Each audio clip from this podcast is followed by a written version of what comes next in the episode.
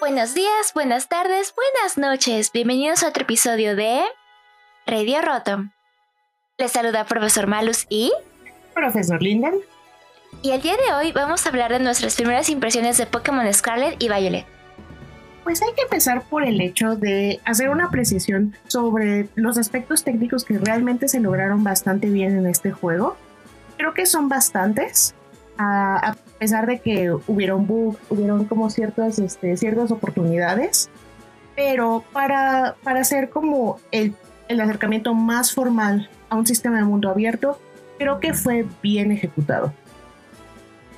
Sí, o sea, esta, esta es como la, la, ejecución más reciente de un Pokémon de mundo abierto que ya habíamos visto un poquito de, de lo que querían alcanzar en Legends Arceus el año pasado. Y, si bien como dice Linden, o sea, sí fue una, una entrega controversial porque en sus primeros días de lanzamiento sí tuvo varios bugs este, pues de cuidado, o sea, hubo errores que te borraban el progreso del juego, eh, que te bloqueaban como ciertas áreas, entonces sí no fueron como errores pequeños, y incluso ahorita he llegado a escuchar que algunos amigos todavía batallan con un poquito de esos bugs, aun cuando ya los de gravedad al menos ya están parchados. Sí, creo que creo que en mi primer gameplay me tocaron este dos bugs serios que sí pararon el juego así por completo, o sea, realmente no era posible seguir en ese en ese punto.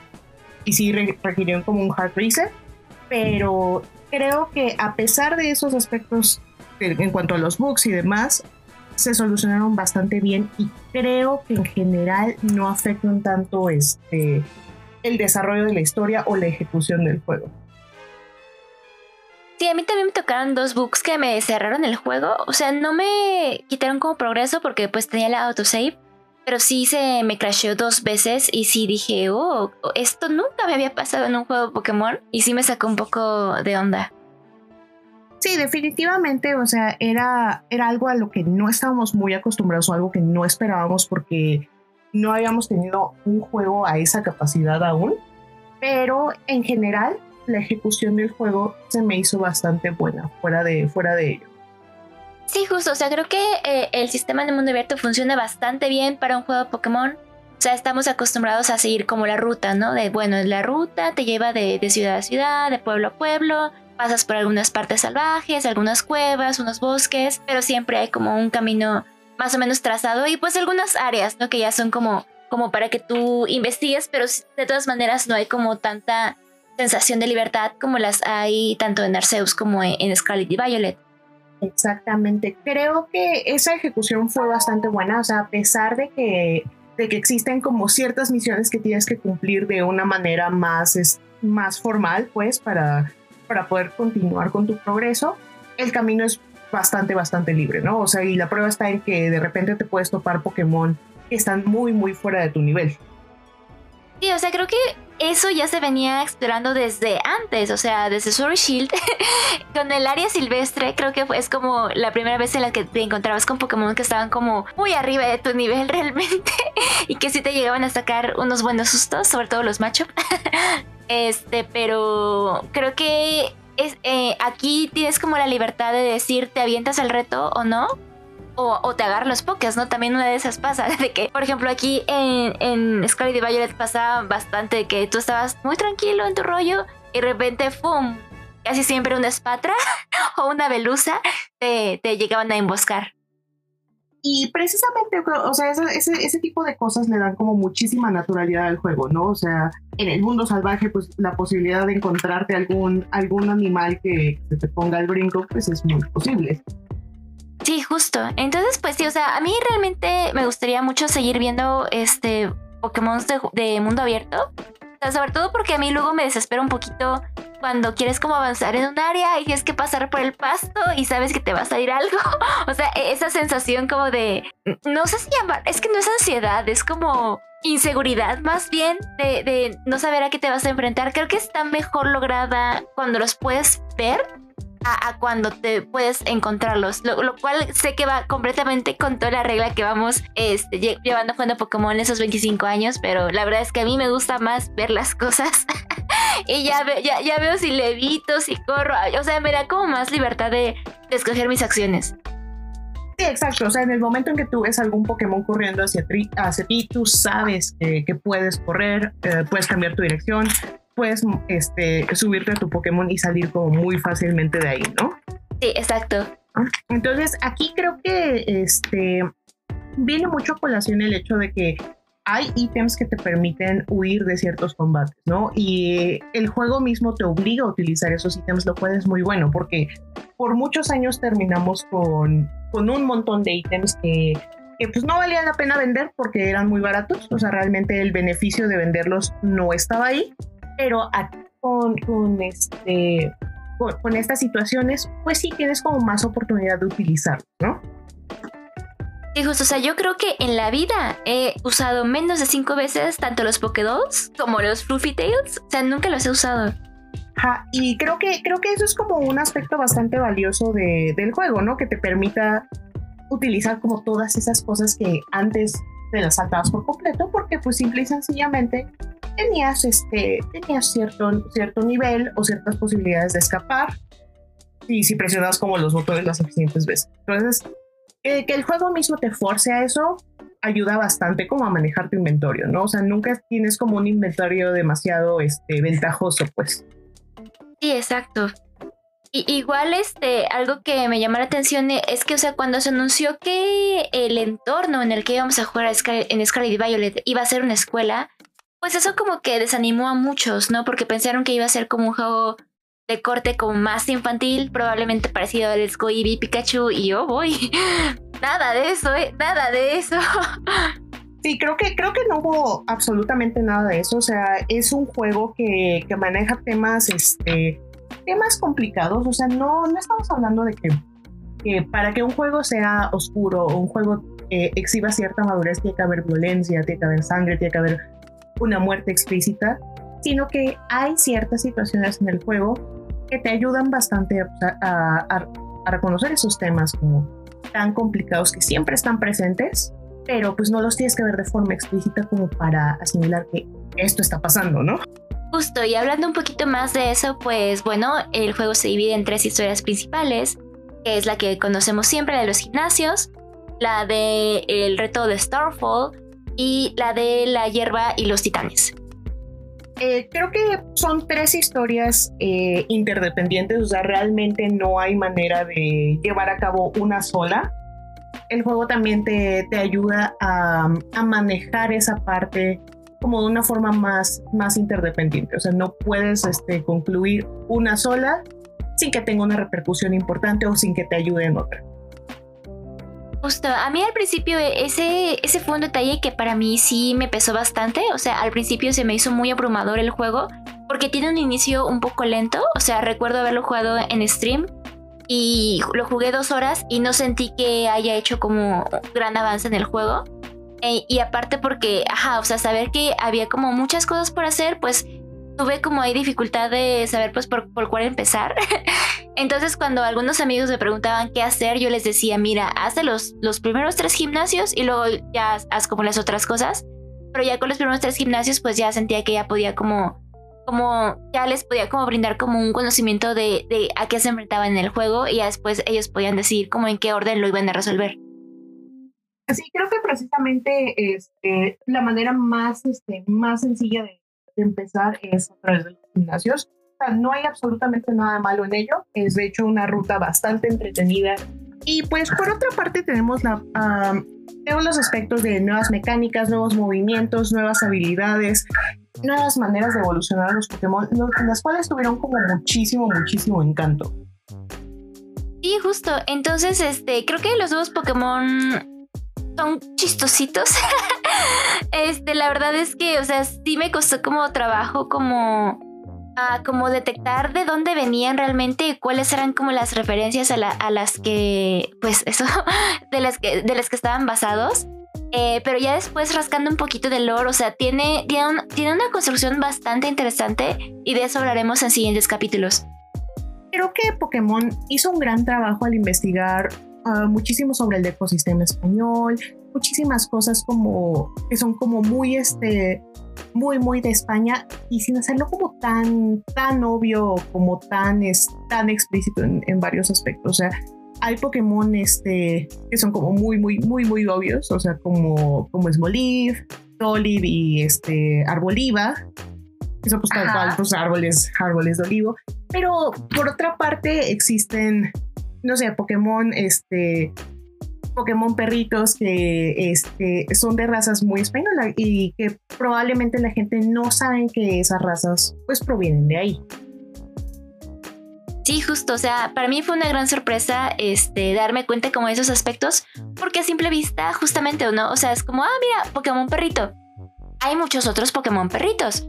Pero ¿qué hace estos especiales? Ah, mira, es esto. Entonces creo que sí se nota este, como la dedicación de, de escarbar en los pequeños detalles que pueden pasar desapercibidos. Sí, y también se ve como en las, en las mecánicas de evolución, hay como muchísimos, muchísimos detalles que están, este, están muy, muy, muy metidos en el juego y que son bastante entretenidos. O sea, sé que a muchos se les ha hecho como muy engorroso la tarea del, uh, del Pokémon número 1000.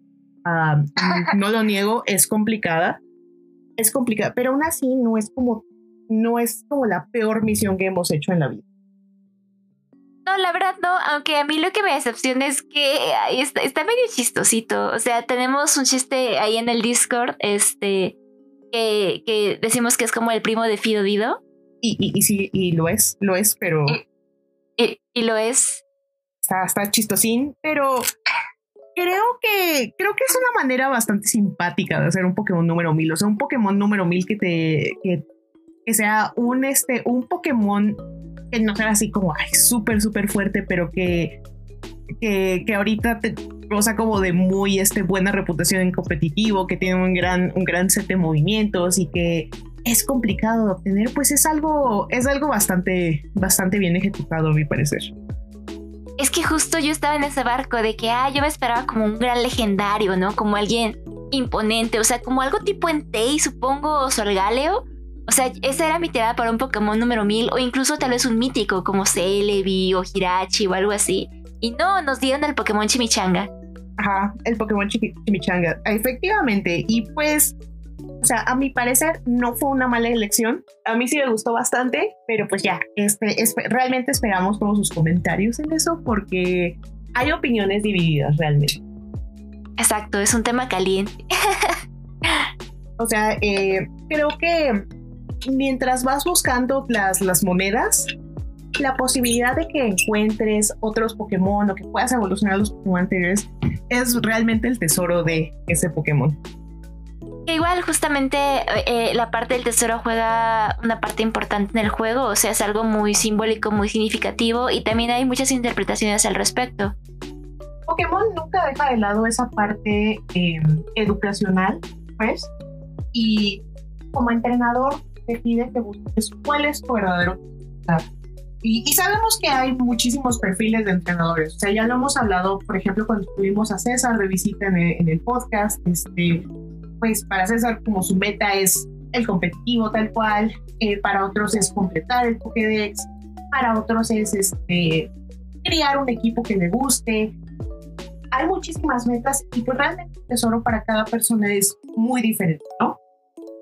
Y precisamente esa es como la exploración a la que quiere llegar eh, Pokémon Scarlet y Violet, ¿no? Eh, eh, una exploración de cuáles son tus metas como entrenador y pues un poquito cuáles son tus metas como persona, cuál es tu, cuál es tu tesoro.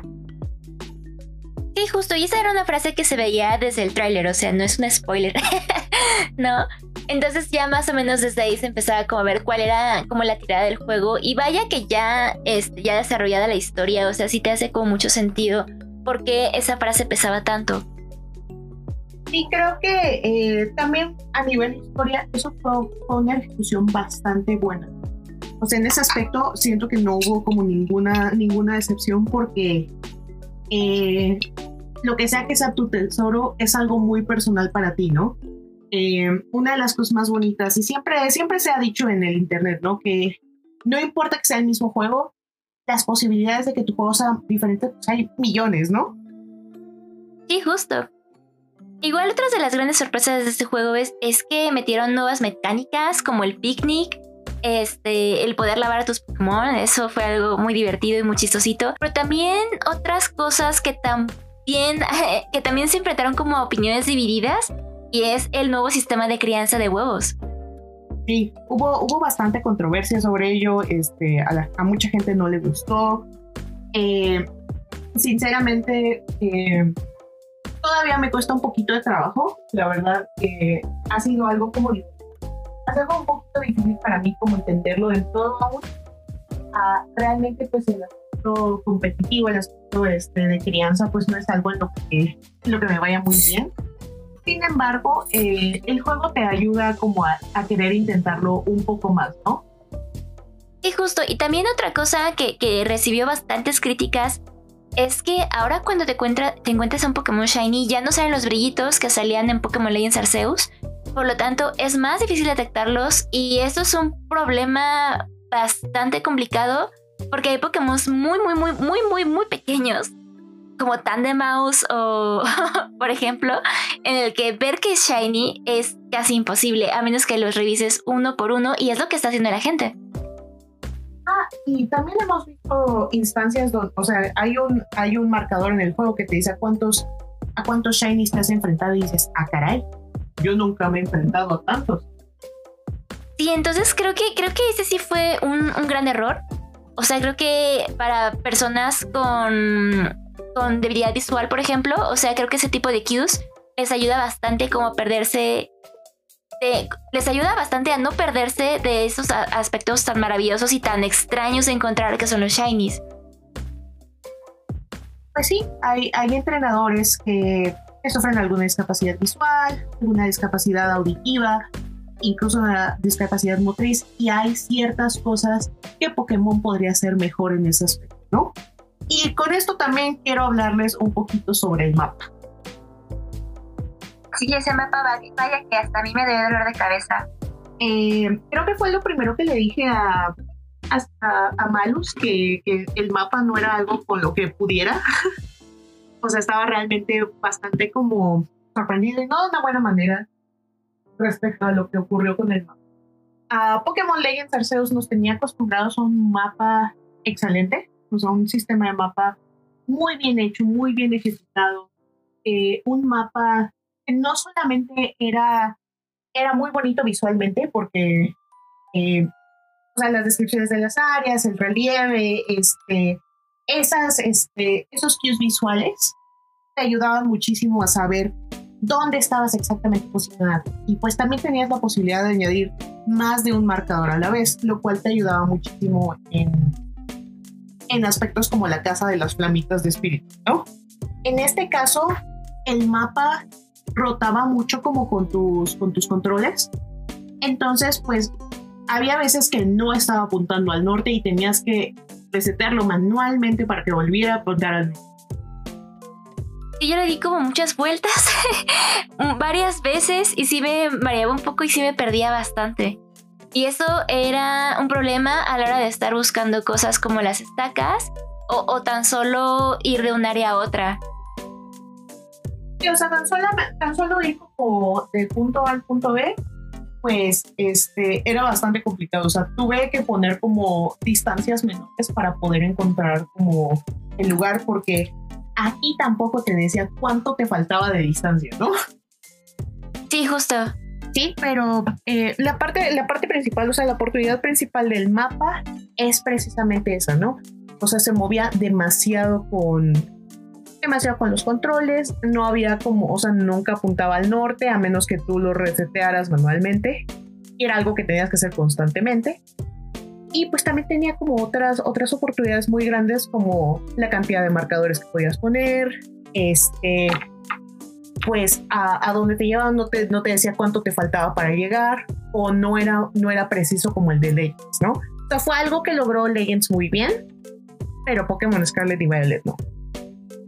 E igual hoy vi una comparativa bastante interesante y es como el vuelo de Braviary te daba mucha más libertad a la hora de explorar el mapa al glide que hacen este Corayon y Miraidon. O sea, porque ellos pues planean, ellos no vuelan. Y Braviary sí te daba un poquito como más de rango de movimiento.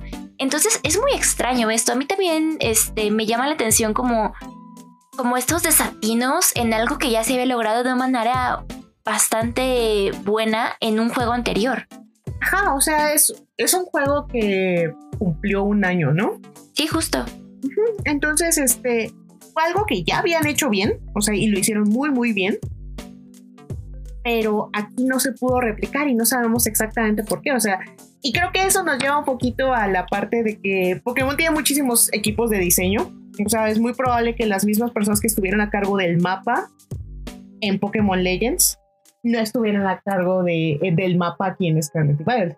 Se me hace muy extraño porque aún siendo diferentes equipos de trabajo, pues debería de haber como una checklist, ¿no? De, de, las cosas que sí están bien. Es que, o sea, más allá del equipo de trabajo, creo que la bronca está en el QA. Sí, sí, sí, sí. O sea, este.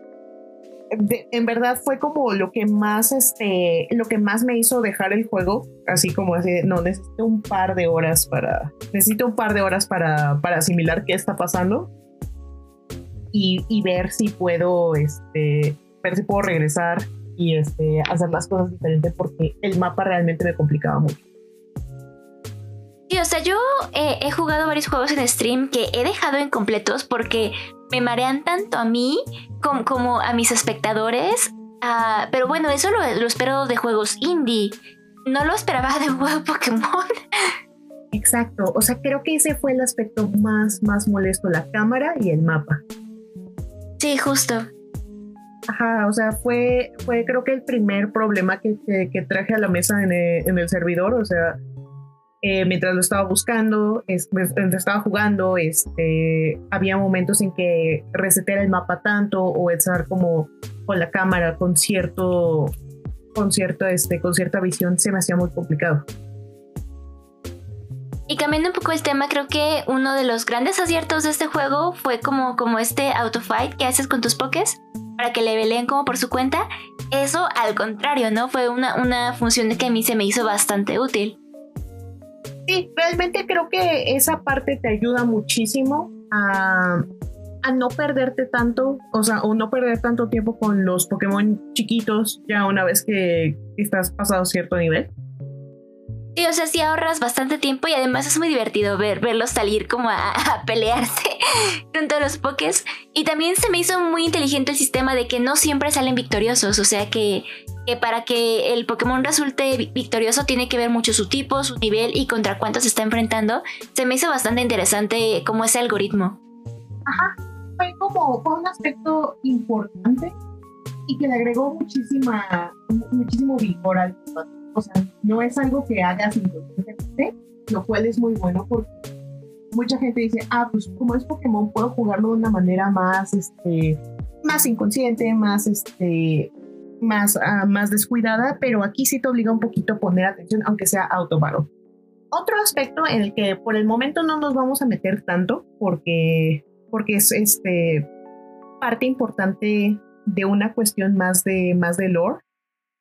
Y al hablar de lore necesariamente tenemos que hablar de spoilers. Podemos decirles que hubo un avance significativo con el lore de Pokémon. hubo lore interesante, hubo lore muy, este, muy dinámico y muy vivo. Yo sigo sin creer la calidad de, de la evolución de la narrativa, tanto en Arceus como, como en Pokémon Legends.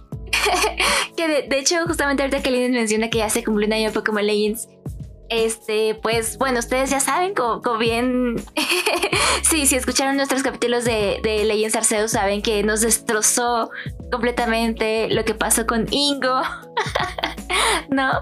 Entonces, estos días estuve como recordando eh, que, que, ajá, o sea, e, e, esa parte de la historia hace un año me, me hizo cuestionar todo lo que sabía con cuestión, en cuestión de Pokémon de, espera, ¿por qué está pasando esto? ¿Por qué este personaje está en una región que no es la suya y en otra línea de tiempo? ¿Por qué no? Entonces, o sea, ese, ese, ese suceso me dejó con muchas preguntas. Y en este Pokémon también, también tengo bastantes preguntas por algunas cosas que, ya abordaremos en episodios subsecuentes. Pero, o sea, este, este Pokémon se me hizo llorar. O sea, hubo una parte en la que estaba como, no, eso no puede estar pasando. Eso no puede estar pasando.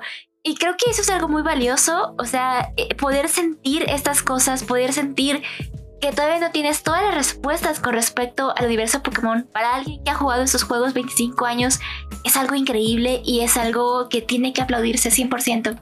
Sí, creo que esa frescura, ese, esa, esa relevancia, esa, esa narrativa también ejecutada a través de no solamente una historia principal, sino tres, es, algo que te deja como, como una gran experiencia. O sea, es, es un juego muy emocional. O sea, este gritamos, lloramos, o sea, no lo podíamos creer cómo, cómo había ocurrido esto, cómo, cómo llegaron hasta, hasta, hasta ese punto. O sea, eh, siempre habíamos sabido que el lore de Pokémon no es estático y ha habido momentos muy, muy emotivos.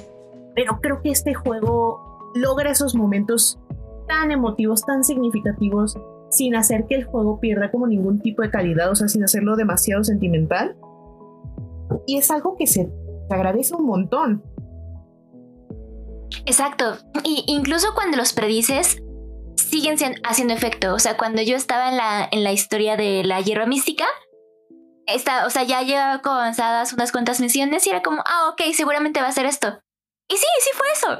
Pero aún así, cuando llega como ese punto de resolución de esa trama, es como, no, por favor. O sea, este, lo único que voy a decir es que, o sea, sí nos toca como bastante a quienes tenemos este, mascotitas y quienes amamos tanto a los Pokémon, ¿no? Porque básicamente los Pokémon, pues justamente es una representación como de nuestros animales de compañía en otro mundo. Entonces, eh, aun cuando ya sabes como a dónde van caminando, o sea, sí, de todas maneras te hace llorar. Sí, o sea, este, lo predecible no quiere decir que la ejecución sea mala. O sea, que hayas ah, predicho así, ah, pues esto va a pasar, eh, no, no le quita como mérito a la historia, ¿no? O sea, sí es este, dices, ah, pues 100% es lo que va a pasar, pero realmente este, hay como mucho, muchísima personalidad, muchísima muchísima esencia dentro de todas esas historias y realmente es algo que se le celebra mucho a Scarlett y Violet a pesar de aspectos técnicos, eh, cosas que quitaron, cosas que pusieron. Eh, la narrativa se mantiene a flote en todo, todo momento. Igual algo que se me hace interesante y es que como bien dice Linden, o sea, aquí el reto era trenzar las tres historias al final, ¿no? Entonces creo que, que eso eh, es, es, un, pues es un desafío bastante complicado porque usualmente en Pokémon pues lo que hacíamos era como que, ok, nos estamos como acercando al final que es la liga Pokémon casi siempre y como que la trama del villano se empieza a resolver y como que hay otra cosita ahí en la región en la que estemos y igual, ¿no? Se resuelve y al final siempre acabas como en la liga, ¿no? O sea, casi siempre derrotas la liga y, y luego luego salen como los créditos. Y en este caso no fue así, o sea, en este caso tienes que terminar la liga y luego todavía tienes que resolver el juego. Entonces, o sea, creo que el cliffhanger, después de a lo que estamos siempre acostumbrados de que, ah, ok, ya acabé la liga y aquí se acaba el juego, está bastante bien resuelto también. Ajá, sí, o sea, este, y eso también lo puedes ver muchísimo en la, en la música, ¿no? Eh, creo que el storytelling a través de la música es muy, muy importante y es otro elemento que logró muy bien eh, Pokémon Scarlet y Violet.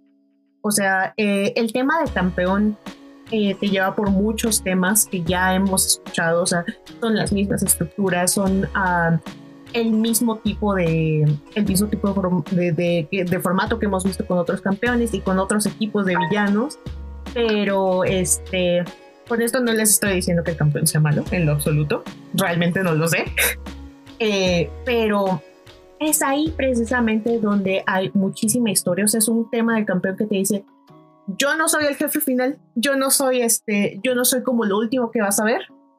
Todavía tu camino sigue después de la Liga Pokémon. O sea, no acaba aquí. Y, y creo que la música fue un gran acierto para Pokémon Scarlet y Violet. Eh, en el sentido de que ahí fue donde también se reflejó muchísimo la esencia de España.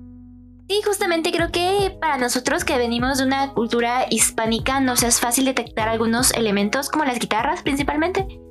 Eh, pero creo que ah, aquí tenemos que resaltar como la, presencia de un compositor que, ya se ha hecho un lugar bastante importante en la industria y es Toby Fox. Eh, en, Entonces, este, pues sí, justo, o sea, creo que él, sigue demostrando lo bueno que es haciendo su chamba. Ajá, o sea, eh, fuera de que ah, hay, hay, algunos sectores que siguen viendo a Toby Fox como un meme, Toby Fox es un compositor para tomarse seriamente. O sea, porque su nivel como compositor es muy, muy bueno. O sea, lo que, lo que ejecuta, la manera en que entiende como qué se le está pidiendo que logre con ciertos temas musicales, o sea, que, te emociones, que, que, te, sientes entusiasmo con una batalla, o sea, que, que sepas como la naturaleza de la batalla, es algo muy, muy importante. O sea, y también el, el, el storytelling ambiental que se logra con la música y sobre todo con la música de Toby Fox es algo digno de respetarse. O sea, eh, ha sido un compositor que, que, llegó a Pokémon con Sword y Shield y creó uno de los mejores temas de Pokémon de la fecha. Y con Pokémon Scarlet y Violet realmente así reafirma esa reputación. Y la verdad es que, o sea, ya después que me enteré que era su música la que estaba escuchando en cierta parte, como que todo me hizo sentido. Pero mientras estaba viviendo esa parte, o sea, la música sí es algo bien importante, bien, bien importante y está muy bien construido. Sí, creo que todo, todo lo que logró Toby Fox en, en, este, en estos juegos fue algo así increíble. O sea, cuando, cuando, cuando le estaba diciendo a Malus este, lo de las estructuras, este, o sea, cómo tomó inspiración tanto cultural como instrumental, y, que la supo llevar a, la práctica muy bien, porque e, es, complicado, ¿no? O sea, componer música creo que es una de las disciplinas más complicadas, ¿no? O sea, no todo el mundo compone música, o sea, habemos muchos de nosotros eh, que escribimos o que dibujamos o que hacemos podcast, no todo el mundo hace música. Justo. Y creo que es bien complicado porque es algo que puede tocar los corazones de muchos o algo que igual te puede granjear el, desagrado de muchos también. Sí, este, y por ejemplo, o sea, mucha gente les digo, se toma a Toby Fox como, como un meme, pero realmente Toby Fox es, es algo muy, muy digno de verse, sobre todo este, ya si ves como, como cosas como Undertale, cosas como Homestuck, lejos como del entorno del meme, te das cuenta que esa persona ya más de una década haciendo, haciendo cosas serias y empezó como independiente y ahorita está produciendo música, componiendo música para la franquicia más grande del mundo. Haciendo bangers, como dicen los chavos. igual hablando un poquito justamente de esta representación como española, o sea, creo que es un acercamiento interesante para la comunidad latinoamericana porque es una cultura a la que más o menos tenemos cierta idea. Entonces como que sentir que un juego está de, una manera más cercana a nosotros es algo como muy bonito. O sea, incluso escuchar, bueno, leer el texto de algún personaje hablando español, oye, yo entiendo eso, ¿no? Y me recuerdo que muchos amigos este, en Estados Unidos, en otros países, eh, decían así, no, oye, no estoy seguro de tener el, juego en, el idioma correcto porque pues están hablando español.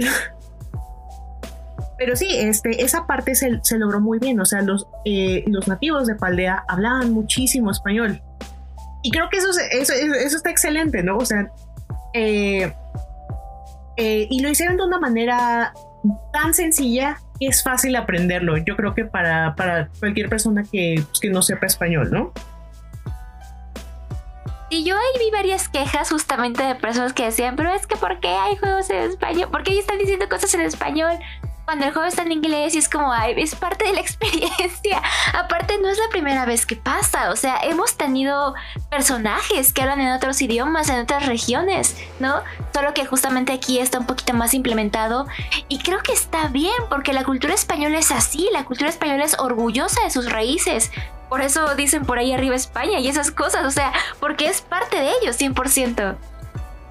Sí, o sea, eh, em, en España siempre había como cierto, ese, cierto orgullo como por todas sus, este, por su cultura, su comida, su, este, su iconografía, sus, este, sus edificios, sus regiones, sus idiomas, porque también hay que hablar de España y entender a España como en su contexto, ¿no? España pues tiene como muchas, muchas regiones, muchos idiomas, y por lo mismo pues también hay una gran diversidad, ¿no? O sea, no es que sean como solamente españoles, sino que hay como uh, muchos, muchos pueblos.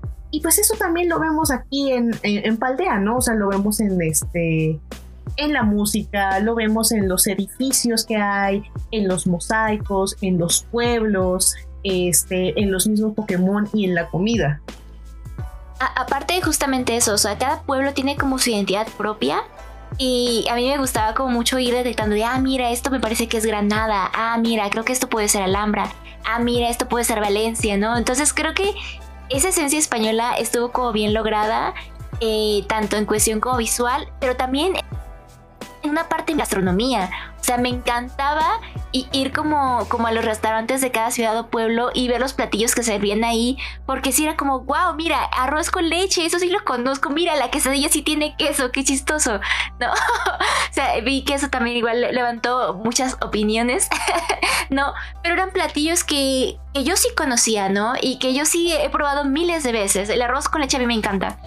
Entonces, o sea, creo que esto no es la primera vez que pasa, ya tuvimos el curry en Galar, por ejemplo, ah, pero nuevamente, o sea, ver como algo tan cercano a lo que tú ya conoces eh, eh, es, como un abrazo para, para todo fan de Pokémon latino y, e hispano. Sí, o sea, creo que esa parte fue, fue bien lograda, esa familiaridad eh, fue muy bien lograda, nada forzada. Y pues en realidad, o sea, habíamos visto acercamientos muy, muy afortunados por ejemplo, el del curry que menciona, que menciona Malus, este, fue un reflejo como muy significativo de la, eh, de la población india en, en, Reino Unido, ¿no? Que es una parte bien, bien importante de su cultura, es parte esencial de su comunidad. Y aquí lo ves como más claramente y lo ves como con mucho cariño porque son cosas que, que te resuenan, ¿no? O sea, este, o sea, cualquier día te, te comes una quesadilla, este, comes arroz con leche, este, igual te, encuentras una paella de vez en cuando, o sea, son cosas que reconoces y esa, esa familiaridad te hace que conectes mejor con el juego. Ahorita que me acuerdo también había churros.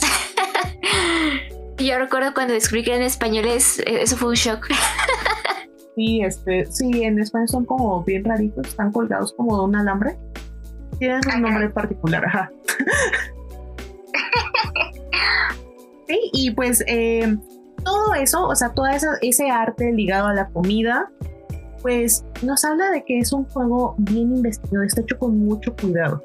Nuevamente, fuera de los aspectos técnicos, porque eh, tenemos, que, tenemos que entender que en el contexto de un juego existen varias disciplinas, ¿no? O sea, no, todo, no todos los devs trabajan en exactamente lo mismo hay varios equipos, hay este, varias, varias secciones que se dedican a cosas diferentes, ¿no? O sea, Ah, obviamente, unos equipos trabajan mejor que otros, pero al final cada disciplina hace lo suyo, ¿no? Y el, el objetivo es pues llegar como a un producto finalizado pues, ya grande, ¿no?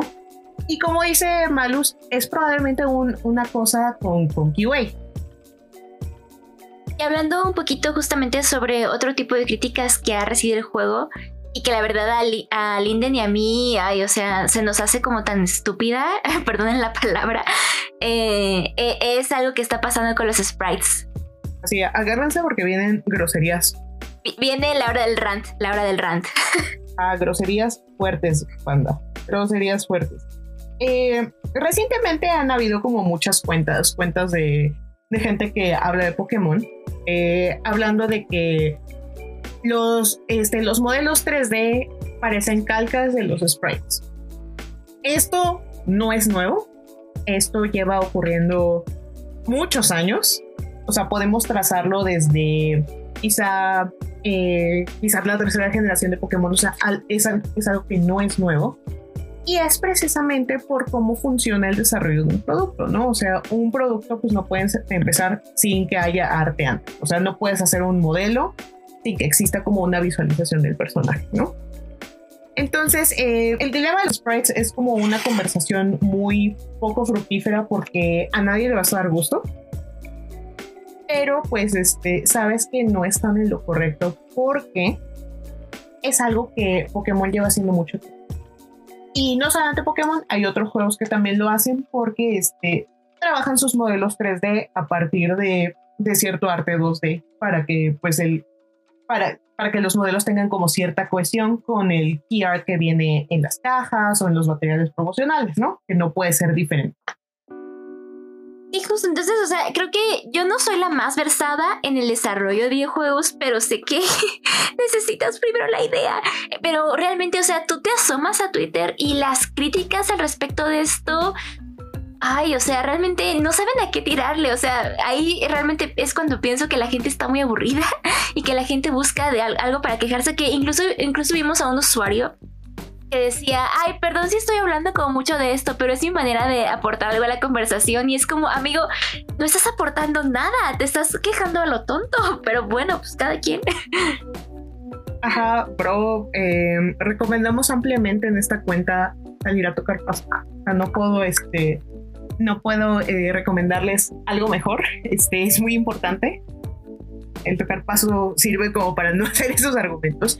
Y no es por defender a Pokémon, es algo que es algo que ocurre como muy, muy a menudo en compañías como bastante grandes. O sea, ya, eh, llámese Atlus, Square Enix, este, todas las desarrolladoras de juegos empiezan como con su concept, su key art y luego hacen sus modelos 3D porque pues necesitan una idea en qué basarse, ¿no? O sea, eh, rara vez es que se genere un modelo 3D sin concepto Además de tocar pasto, recuerden que no es de huevo tuitear.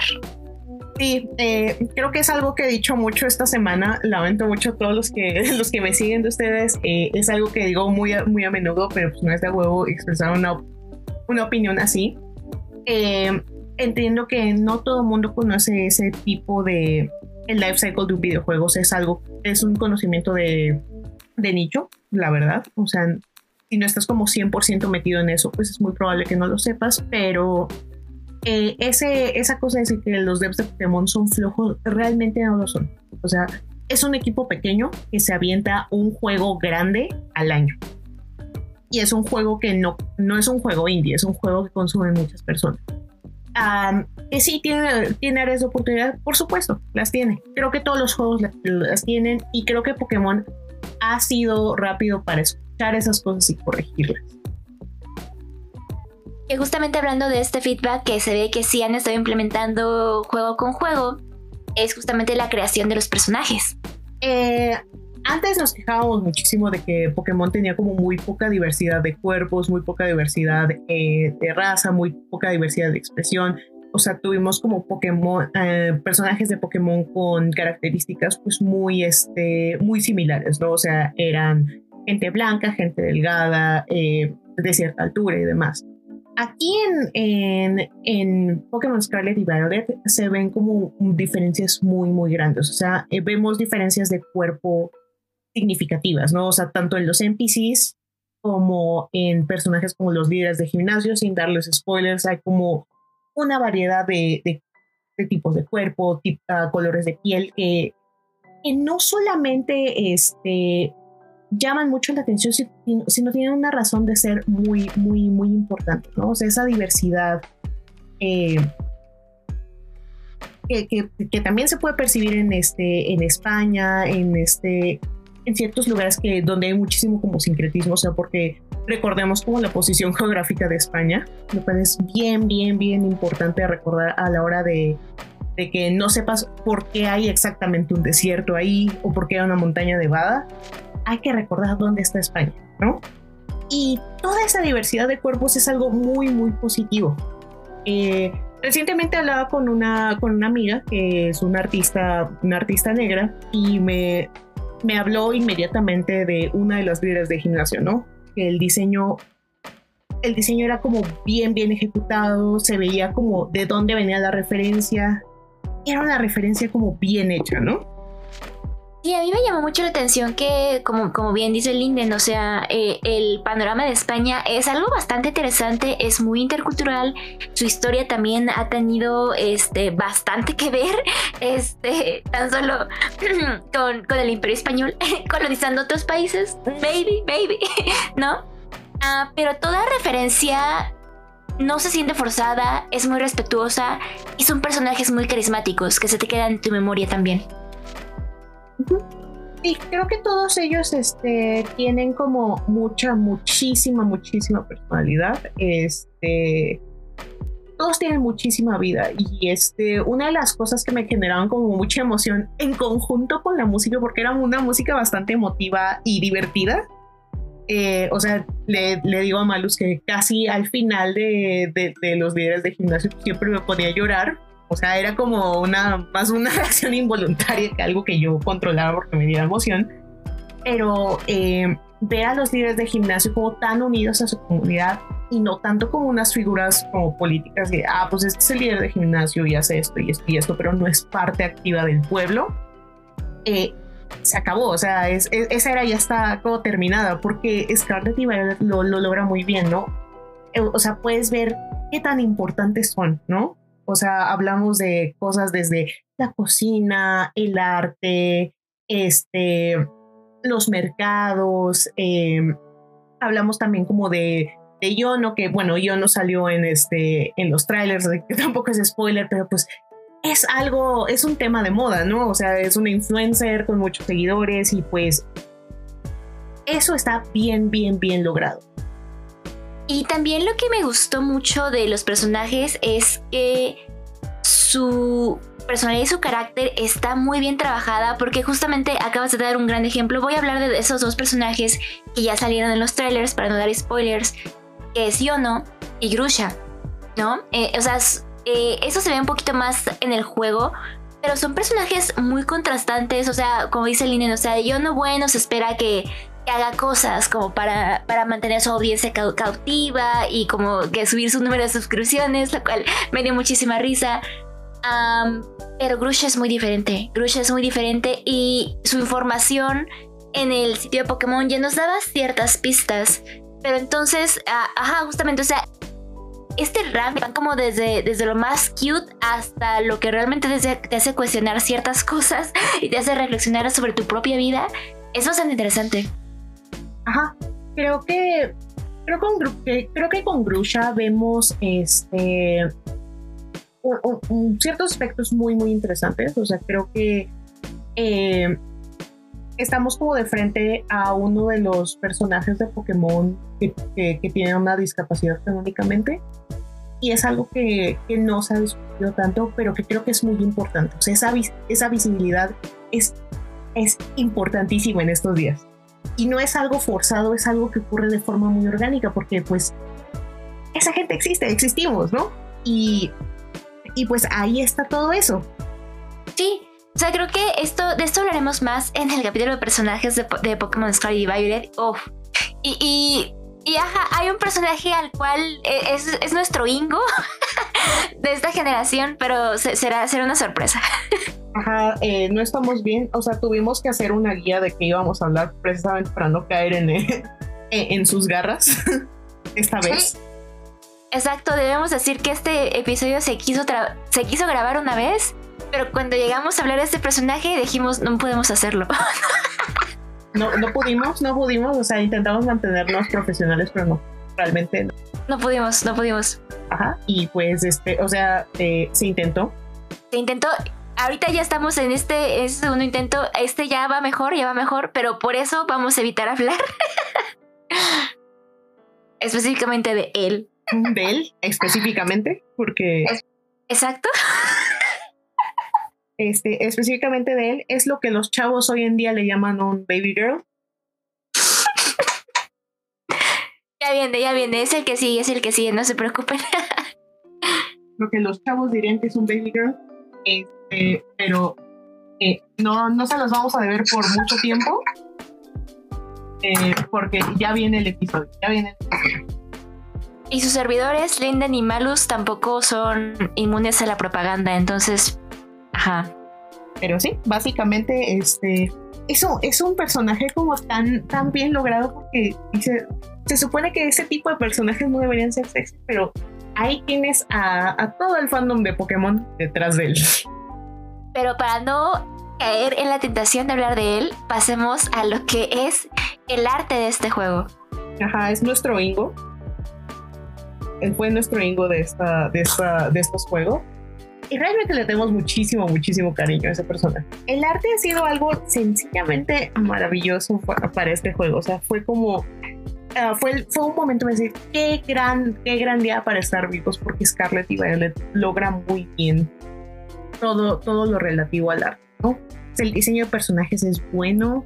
Eh, en algún momento, o sea, eh, nos topamos con que había diseños como muy cargados, diseños a los que no podías conectar tanto porque dices, eh, en algún momento siempre se te mete la idea así, ah, pues quiero hacer cosplay de, de, algún personaje de Pokémon y de repente los ves y dices, esto es imposible, ¿no?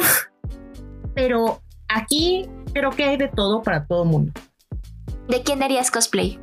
Uy, está, rudo, está rudo, ¿eh? Hecho, hecho la pregunta al aire. A lo mejor ahí después nos puedes dar la respuesta ya que lo puedes pensar. o sea, hay un cosplay de Pokémon que, le tengo muchas ganas desde hace un año precisamente. Ajá, que no tiene nada que ver como con, con Ningo, ¿no? Que tenga que ver. Nada, jamás yo. Por supuesto, por supuesto, exacto, exacto, ¿no? Jamás, no, nunca, nunca. Pero, sí, o sea, creo que este el diseño de personajes es, eh, es interesante, o sea, no deja de ser eh, complejo porque son personajes de Pokémon y tienen que ser llamativos de cierta manera, pero esa diversidad de cuerpos, esa diversidad como de expresión eh, de género, si permiten como la valga la la expresión, ha, sido como muy este, algo que valida a muchos, muchos, muchos sectores de, de varias poblaciones, ¿no?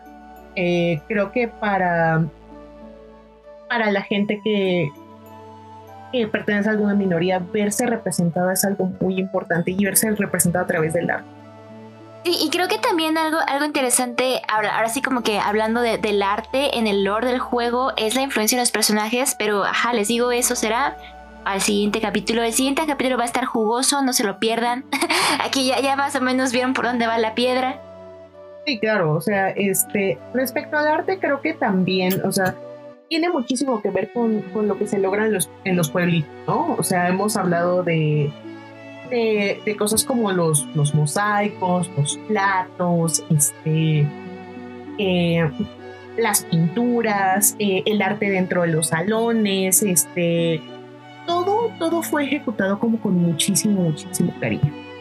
A mí algo que me gustó muchísimo es la arquitectura de la escuela. Es una cosa preciosa. 100%. Sí, justo, o sea, se ve como la influencia como de, de mm, edificios tan emblemáticos como la Sagrada Familia, pero también, o sea, todo Mesagosa tiene como, como esas vibes como de ciudad, como entre que Madrid, entre que Barcelona, o sea, como ciudad cosmopolita española, y está bastante bien logrado. Sí, y creo que eh, es, es, un lugar muy, muy bonito. O sea, las tiendas, todo, todos los menús. Eso es como fácil de ver, es muy fácil de leer. Creo que es bastante accesible. O sea, todo el diseño gráfico, el diseño de identidad fue bastante bueno para este juego. Es lo más parecido que tenemos al Zócalo de la Ciudad de México por ahora.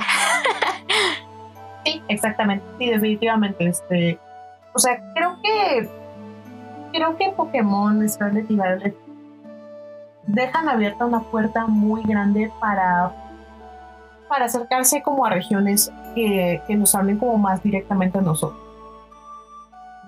Sí, o sea, por ahí todavía nos ven un poco la localización de español latino. O sea, creo que era algo que esperábamos ver para este juego. No se logró. entonces, pues a ver qué pasa para la siguiente o sea, a pesar de que ya hay un equipo formal, o sea, que hay un equipo formado ahí dentro de Company International, eh, hubo un reclutamiento bastante extenso, o sea, un reclutamiento como de aproximadamente dos meses eh, en LinkedIn, como muy promocionado como muy agresivamente, o sea, porque incluso, eh, aunque no tengo como nada, nada, nada, nada cercano en cuanto a lo que respecta, me llegó a salir el anuncio, ¿no? pero eh, sí sabemos que traer un, equipo este a la vida, este, ayudarlo a que, a que crezca y que tome como proyectos grandes es algo que toma tiempo, o sea, igual y no nos toca este, no nos toca como para este juego ni para el DLC, pero para la siguiente generación lo más probable es que sí. Y justamente para ir cerrando, o sea, creo que este juego todavía tiene mucho que explotar, o sea, hay que esperar este qué, viene después, qué siguientes complementos. Em, repito, o sea, deja bastantes, bastantes preguntas con respecto al lore del Pokémon en general, a todo lo que ya conocemos de, Pokémon. O sea, ya sabíamos que se venía un cambio de esta manera, pero no sabemos cómo va a impactar en, los siguientes juegos. Porque hay muchísimos aspectos nuevos, o sea, realmente eh, en cuanto a las mecánicas, dejamos una mecánica en particular fuera.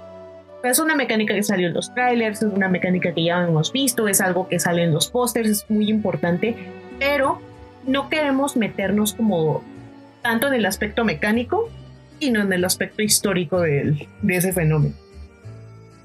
Justo. Entonces, pues eso se queda igual también para despuesitos. Y pues la pregunta final es, eh, ¿qué tan conveniente es seguir por esta línea? Y creo que eh, fue una historia sorprendente, o sea, es algo de lo que he hablado por muchos, muchos, muchos meses, o sea, creo que me han escuchado hasta el cansancio. Eh, era algo que, buscaba y lo decía de broma, pero si quieren no es broma. Eh, pero no sabemos si sea como la línea, este, no sabemos si existe como otra línea temporal de Pokémon. Realmente nos deja con muchísimas preguntas y siempre, siempre, siempre existe la posibilidad de que, de que vaya a haber como otro juego como Legends, ¿no? Sí, ahí también tenemos ahí ciertas dudas porque hace poco se renovó la licencia de X y Y en Japón y es como, mmm, eso es sospechoso porque Carlos está muy cerca de Paldea. Y igual hay como ciertos datos que aquí nos están dando, que pueden hacer con match el uno con otro. Entonces, estamos ahora sí que agarrados de las uñitas, viendo a ver qué hueso nos tira Pokémon Company. pues sí, realmente este de aquí toca ver a dónde vamos, este cuál es el futuro de Pokémon eh, seguramente los, uh, los Pokémon Presents vayan a empezar en algún momento pronto. O sea, no sé si haya fechas aún, pero ya vienen. O sea, like, they're coming. Eh, y pues nos queda esperar qué, qué va a pasar con, con, con, todo, con Pokémon como franquicia, ¿no? O sea, ya nos movimos del, de las celebraciones del 25 aniversario y vimos cosas muy, muy interesantes. Y ahorita con, ya que pasó un poquito el hype de Scarlet y Violet, estamos viendo como los frutos de eso, ¿no? Y creo que a mi parecer se ven bastante bien. Y también recordemos que este año el mundial es en Japón. Entonces probablemente ahí haya algún anuncio o algo especial. Entonces habrá que estar atentos. O sea, este, creo que una de las cosas que ha logrado Pokémon es alejarse poco a poco de Canto, que era algo que nos tenía como bastante asoleados a muchos. Eh, canto creo que ya es algo que ya no pueden explotar más, a pesar de que, de que ya lo han hecho mucho. Eh, es algo que ya este, se está quedando como más, más atrás porque ya Canto a nivel narrativo no está ofreciendo nada. Entonces vienen cosas como más frescas y más nuevas. Sí, a mí lo que me ha gustado mucho es ver crecer a Pokémon como franquicia, no solo japonesa.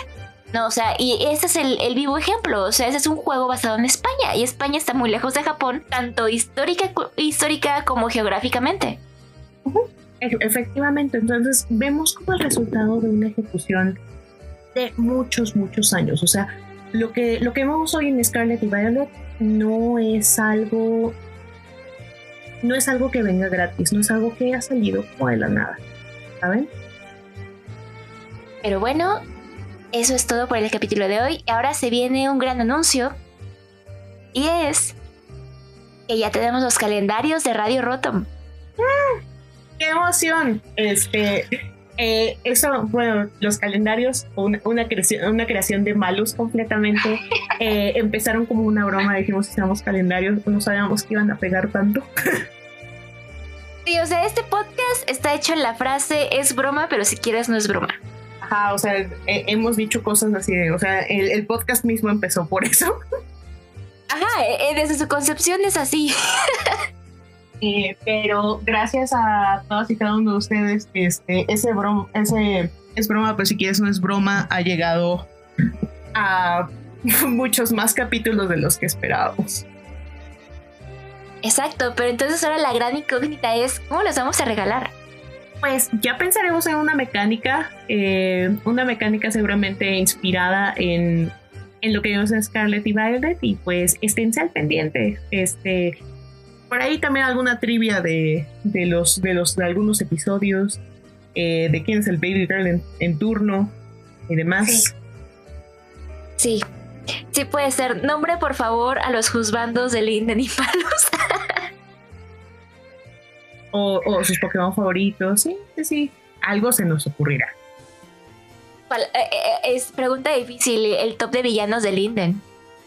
Ese, está difícil, ese es como... Ha sido, ha sido una materia complicada. Exacto, exacto. Pero si han puesto atención, yo confío en que es una pregunta que pueden resolver.